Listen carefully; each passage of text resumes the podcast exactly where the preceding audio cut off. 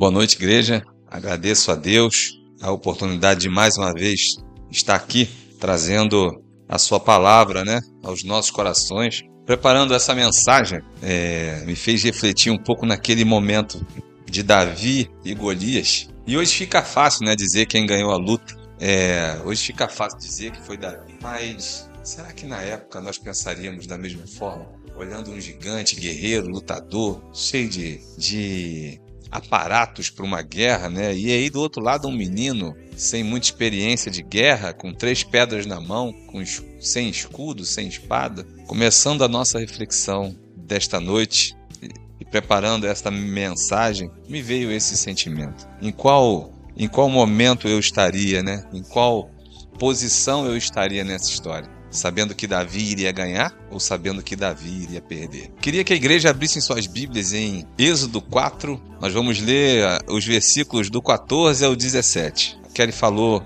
agora, né, sobre essa questão da, da igreja vazia no domingo à noite. A gente fica pensando no livro de Salmos, onde pessoas peregrinavam para chegar até o local de adoração, até o local de adorar a Deus, entoando salmos, e às vezes nós com tanta facilidade, com tanta oportunidade, não não viemos, né, ou não viemos adorar a Deus num domingo à noite, o dia que nós tiramos para o dia do Senhor, né? Realmente faz com que a gente repense e pense muito qual tem sido a nossa posição. Êxodo 4, 14 a 17 diz assim: Então se acendeu a ira do Senhor contra Moisés e disse: Não é Arão, o levita, teu irmão? Eu sei que ele fala fluentemente, e eis que ele sai ao teu encontro, e vendo-te, se alegrará em seu coração. Tu, pois, lhe falarás, e lhe porás na boca as palavras: Eu serei com a tua boca, e com a dele, e vos ensinarei o que deveis fazer. Ele falará por ti ao povo, ele te será por boca, e tu lhe será por Deus. Toma, pois, este bordão na mão, com o qual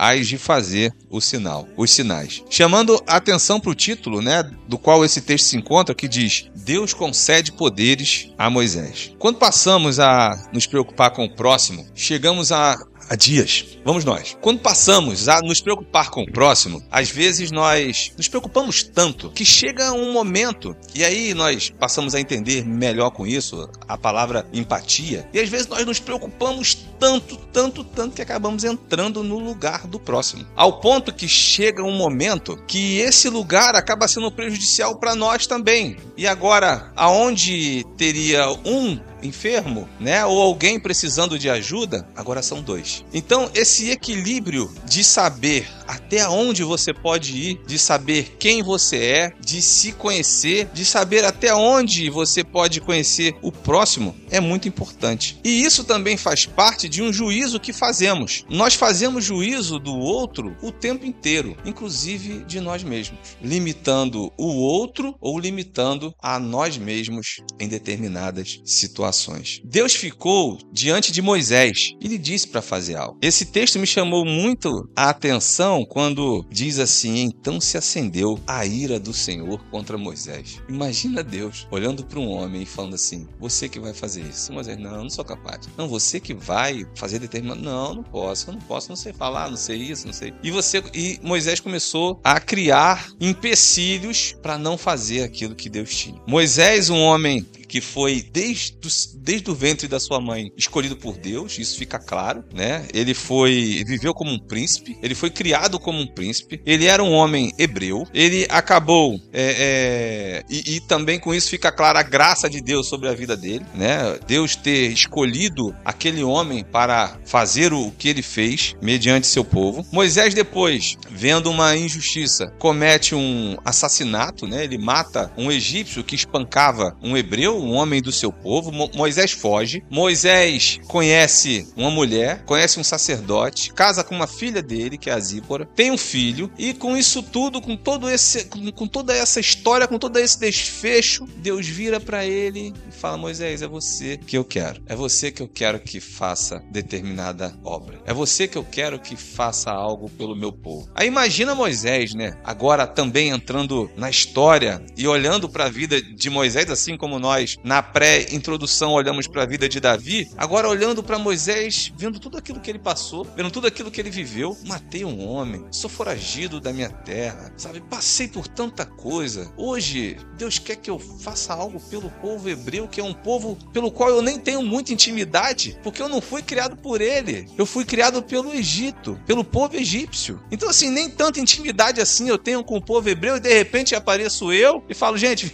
vim, salvar vocês. Se colocando agora na, na, na, vida de Moisés, faz com que a gente também pare para pensar e entender um pouco ele, né? Imagina. E aí Deus vira para ele e fala: Não, Moisés, eu quero você. E ele fala: Senhor, mas eu sou um homem falho no falar. Será que. Aí a gente pensa assim: Olha, aí Deus fala: Arão é teu irmão? É. Então Arão não sabe falar? Sabe. Então vamos colocar Arão. Aí da nossa mente, né, a gente lendo o texto, a gente começa a pensar também: Poxa, então chama logo Arão. Por que chamar Moisés? Se se Arão sabe falar, é um homem eloquente, chama Arão. Para que, que tem dois? Chama logo um. A nossa visão racional das coisas limita, às vezes, na, na, em nós, na verdade, né, o próprio Deus. A nossa visão racional das coisas quer que Deus pense, às vezes, como nós pensamos. Deus sabe de tudo. Deus sabe quem ele vai chamar e por que, que ele vai chamar. Deus sabe que ele vai chamar você porque ele te conhece. O tema da nossa mensagem de hoje é: o Deus que quer te usar também te fez. Ou seja, ele te conhece. Ele sabe quem você é. Eu lembro do meu irmão. Meu irmão,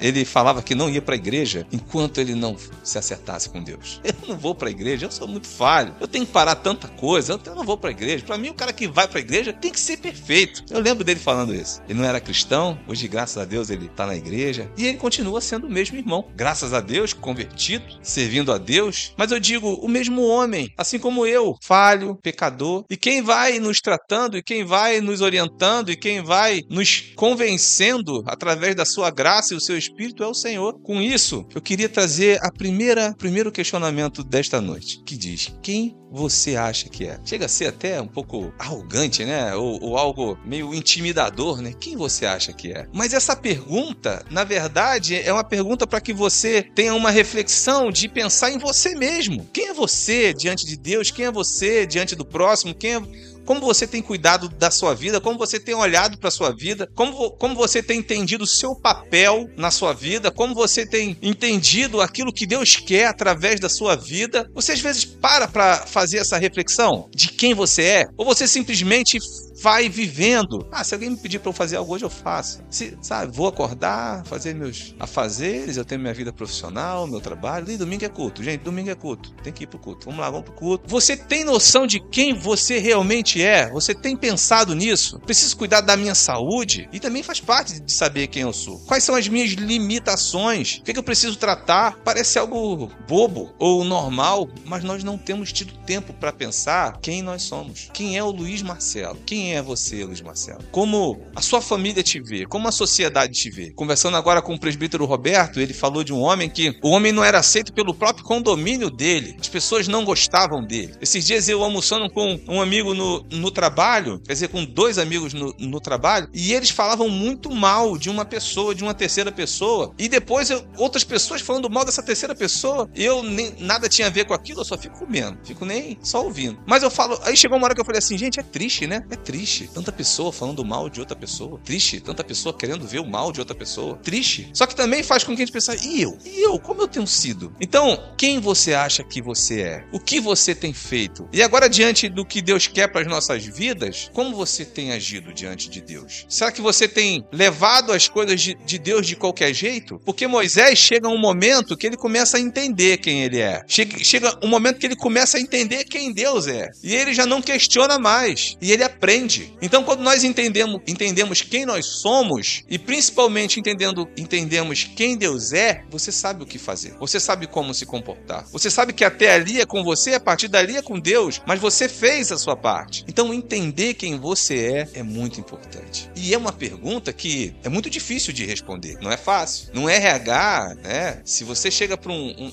uma pessoa, se uma pessoa de um RH chega para você e fala assim, fale um pouco de você. Normalmente você, né? Eu. E você não e você começa a querer ler o que a pessoa quer que você fale, e aí você começa a querer entender aquele contexto e começa a querer falar Só que se você pensa, se você falar defeitos, isso pode não ser bom para entrevista, né? Se você falar só coisa boa também, isso também pode não ser bom, porque podem te achar arrogante, e aí você começa a pensar no que falar. Só que para Deus isso não existe, porque ele te conhece. Há pouco tempo o pastor Igor pregou e ele falou que no momento do orar, que nós sejamos específicos com os nossos pecados. Isso mexeu comigo, porque às vezes nós somos tão vagos. Senhor, me perdoe por tudo que eu tenha feito, né? Vem aquela, aquela, aquele termo genérico que abrange tudo. Senhor, perdão por tudo que eu tenha feito, seja em pensamento, seja né, em, em ação. Ponto. Não, Senhor, eu tenho colocado é, outras prioridades ao invés de vir ao culto no domingo à noite. Senhor, eu tenho colocado outras prioridades ao invés de fazer o que o Senhor realmente quer para mim. Me perdoe por isso e me oriente a fazer a coisa certa. Ser específico. Mas isso você só é se você sabe quem você é, se você conhece os seus defeitos. E aí vem outro questionamento, que agora é como se Deus estivesse falando com, com Moisés e também é intimidador. Com quem você pensa que está falando? Porque Moisés começa a achar que é por ele, que é ele que vai fazer algo. Na verdade, é Deus, através da vida dele. E ele esquece quem é Deus, porque ele começa a limitar a ação de Deus sobre defeitos dele. Ele esquece do texto de Deuteronômio 31, 8, que diz assim: O Senhor, pois, é aquele que vai adiante de ti, ele será contigo, não te deixará, nem te desamparará. Não temas, não te espantes. Ele esquece de Êxodo 34, 10, que disse: Eis que eu faço uma aliança, farei diante de todo o teu povo maravilhas que nunca foram feitas em toda a terra, nem em nação alguma, de maneira que todo este povo em cujo meio tu estás, veja a obra do Senhor. Ele esquece Isaías 59, 21, quanto a mim, esta é a minha aliança com eles, diz o Senhor, o meu espírito que está sobre ti, e as minhas palavras que pus na tua boca, não se desviarão da tua boca, nem da boca da tua descendência, nem da boca da descendência da tua descendência, diz o Senhor, desde agora e todo sempre. Esse é o Deus que está falando com Moisés. Este é o Deus que está falando com você. Esse é o Deus que te chama para fazer. É o Deus que vai adiante de ti. É o Deus que vai te ensinar a fazer. É o Deus que vai te proteger. Essa história, logo depois, né, Moisés começa a fazer milagres através de seu bordão e e aí é interessante que você começa a ver o homem tentando disputar com Deus. Porque Moisés faz um milagre, aí Faraó fala assim: chama os magos. Aí os magos repetem. Moisés faz outro milagre, Faraó, chama os magos. E os magos repetem. Aí eu imaginei assim, aí eu fiquei pensando na nossa vida, né? Do homem tentando o tempo inteiro querer disputar com Deus. Só que chega uma hora que os magos não conseguem mais imitar a Deus. Chega uma hora que é Deus quem faz. Chega uma hora que Deus fala: não, agora acabou, acabou, acabou, agora só vai dar eu. E ponto. Só que só quem vê isso é quem está com ele. Às vezes as coisas do mundo quer nos confundir dessa forma. Pô, mas fulano também fez. Mas fulano também faz isso. E você ficar confuso, mas nosso Deus é diferente. O nosso Deus ele tem um propósito, ele vai até o fim. O nosso Deus é o único Deus que te dá a salvação. O nosso Deus é o único Deus que te dá a vida eterna. E aí nesse momento não tem ninguém para copiar, não tem ninguém para fazer. Então, repetindo a frase, com quem você pensa que está falando, que nós reflitamos nessa frase. É o meu Deus que está fazendo. Quando você for orar por alguém, é Deus quem vai fazer. Você ora com fé. Ora como Davi. Davi chegou lá no, no meio do arraial, 1 Samuel 17, 32, diz que estava todo mundo lá com medo de, de Golias, todo mundo cheio de. Todo, todo, mundo preocupado com Golias e tal. E aí Davi chegou na, na, na tenda de Saul e fala assim: 1 Samuel 17, 32. Diz assim Davi a Saul: Não desfaleça o coração de ninguém por causa dele. Teu servo irá pelejar contra o filisteu. Imagina, Davi entrando numa tenda, cheio de guerreiro ali, cheio de homem de guerra. Vem Davi, um menino, e fala assim: Não, não,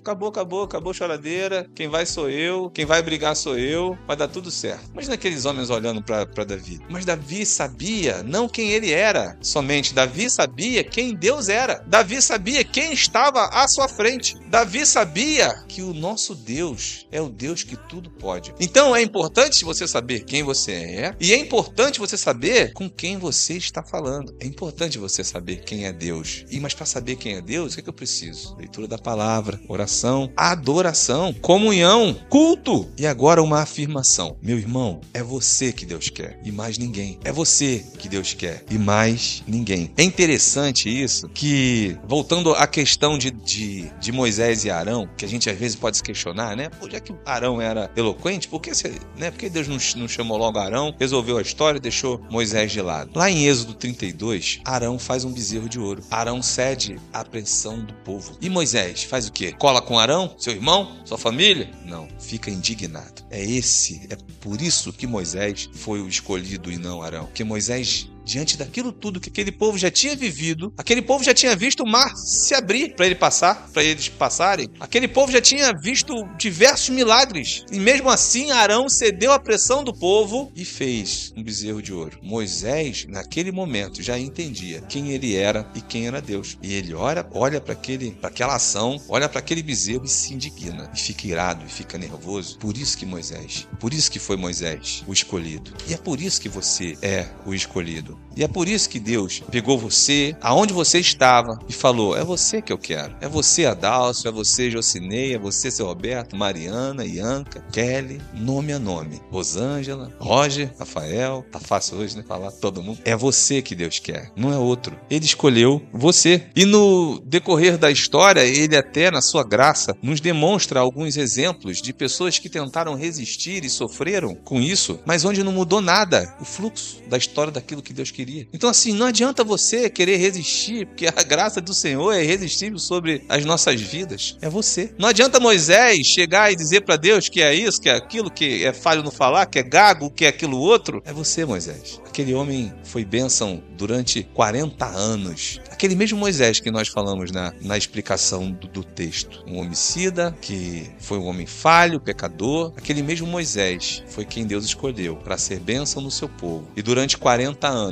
fazer milagres, ser usado por Deus para fazer milagres no deserto. Meus irmãos, que nós possamos ter consciência de quem nós somos e nos alinharmos a esse homem que Deus quer que sejamos, a essa mulher que Deus quer que sejamos, a pararmos e pensar o que nós temos feito como servos do Senhor, do que nós temos feito com a nossa vida. Será que temos cuidado da nossa vida como deveríamos cuidar? Será que temos cuidado da nossa família como temos que cuidar? Hoje, na parte da manhã, eu estava conversando com o Paulo ali, após a palestra da Débora sobre crianças, né? Sobre a evangelização das crianças. E eu disse com o Pablo, falei, ontem eu estava vendo um filme, rapaz, eu sou meio chorão, eu choro com desenho. Um desenho eu choro. Qualquer desenho. Até se tem uma parte triste, eu choro. Eu tenho essa fragilidade. E, e eu vendo um filme ontem chamado O Último Vagão, na Netflix. Ele é novo. E eu chorei demais. Falando justamente sobre crianças e sobre o que é, uma criança leva para sua vida, da sua infância, né? Posso dizer de carteirinha que eu fui para a igreja com oito anos. Estou, graças a Deus, até hoje e obrigado, Senhor, pela graça que me concedeu. Mas a influência que nós temos sobre a vida das crianças e de quanto essa influência é, reflete na sua vida inteira. E às vezes nós temos tanta oportunidade, seja com as crianças, seja com o adulto, seja com o idoso, e nós deixamos passar. Faz parte dessa reflexão de saber quem nós realmente somos. Porque se você sabe que você é um servo do Senhor, se você sabe que você é um homem escolhido por Deus, você sabe que você é, tem tanto privilégios da graça do Senhor abundantes sobre sua vida, quanto, quanto deveres da palavra, que a, a própria palavra nos dá de ser bênção, de ser servo, de servir, de nós agimos ou agiríamos diferente. Que nós saibamos quem nós somos, com quem nós temos falado e que nós saibamos que não tem jeito, somos nós mesmos. Então que paremos de resistir ou de querer resistir aquilo que Deus tem na nossa vida, paremos de perder tempo e façamos aquilo que Deus quer com as nossas vidas. Que Deus abençoe toda a igreja, que Deus abençoe as nossas vidas, em nome de Jesus. Só fazer uma oração. Pai, muito obrigado, Pai, pelo teu cuidado, pelo teu carinho, pelas tuas orientações, através da tua palavra, Pai. Essa palavra, Pai, ela veio ao meu coração, creio que tenha vindo ao coração dos teus servos também, e que nós possamos, Pai, saber quem nós somos, saber quem o Senhor realmente é, e que nós possamos te agradar fazendo aquilo que o Senhor quer que façamos. Que nós possamos ser bênção na vida dessa igreja, na vida da nossa família, na vida da nossa comunidade, do, do nosso trabalho, que aonde quer que estejamos, possamos levar a sua imagem e semelhança. Em nome de Jesus. É o que te pedimos e te agradecemos. Obrigado por tudo. Amém.